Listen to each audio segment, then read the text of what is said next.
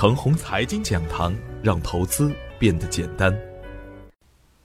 亲爱的朋友们，早上好，我是奔奔，感谢您一直的关注与守候。我今天和大家分享的主题是：行情来了就不会轻易的走。今天 A 股将再次冲击 MSCI，很多媒体也都进行了详尽的解读。其实啊，与我们普通的投资者有关的是，就是纳入和不纳入会有什么改变。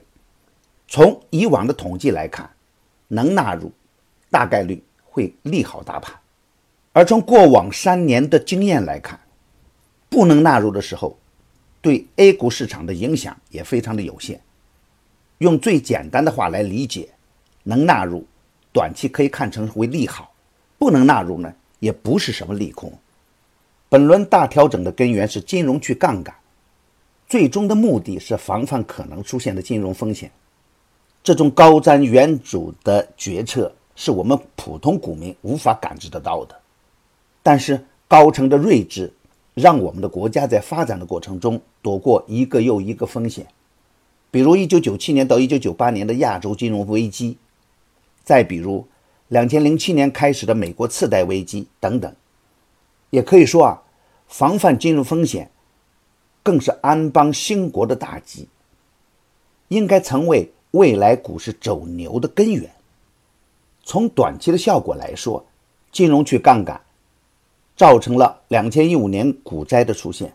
最直接的结果就是流动性的缩减，从而导致了中小创这轮大熊市的出现。任何的事情啊都有两面性，对于调整充分的中小创个股来说，未来也会有更大的上升空间。昨天的早盘，我的标题是。要珍惜反转向上的拐点。每次行情的初期阶段，大盘的震荡是很正常的事情。但是我们可以清晰的看到，中小创在以每两三天就有一个向上的小波段在慢慢的发展中，而部分热点的股票，一旦出现强势的现象，很快就能出现连板，这些都是积极的表现。但是，与以往行情反转不同的是，在金融去杠杆的大背景下。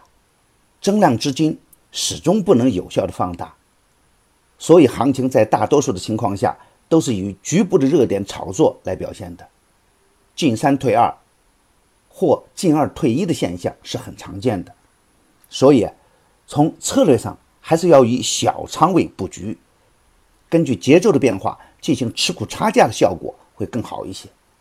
涨高了要值得锁定收益，跌下来又可以逢低接盘。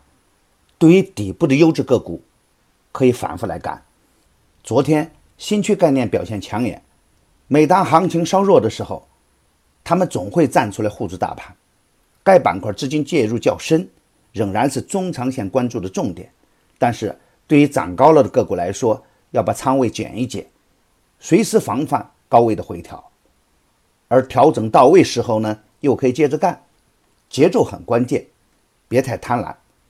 从近期的半年报显示，有色、机械、化工等周期性行业的业绩出现了明显的好转，经济基础在向好的方面转变，这才是未来支撑股票走强的关键要素。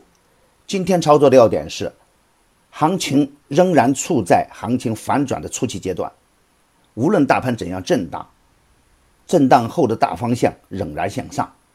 一般情况下，行情不会轻易到来。但是行情既然来了，也不会轻易的走开。每一个向上的中期趋势，都是主力在低点用资金堆积起来的，志存高远的主力，不会轻易的就去拆台。对于中期趋势走好的个股来说，回调就是机会，不要轻易就被洗了出来。未来的特斯拉、充电桩、五 G 概念、电子信息、国产软件、国产芯片等等。都会相继成为炒作的热点，行业的龙头股要重点关注，有色、化工、机械板块优先，深圳、上海本地股中的中低价优质品种，也可以高看一眼。对于跟踪的标的，一定要更加专注一点，东安环境、中矿资源、三维通信、西部矿业继续的持股差价，激进的朋友逢回调关注天启摩等。我的观点只代表我个人的观点，盘中所涉及的个股只为说明我的观点，不构成推荐。如果与您的观点不一致，您说了算。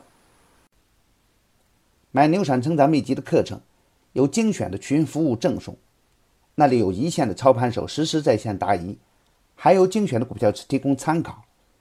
别忘记加小组的 QQ：二七五四七六五九八，他会邀请您加入陈红财经飓风工作室直播间。亲爱的朋友们。您的点赞、转发与打赏，都是我每天努力的动力源泉。也愿我的努力能为您提供可靠的信息资源。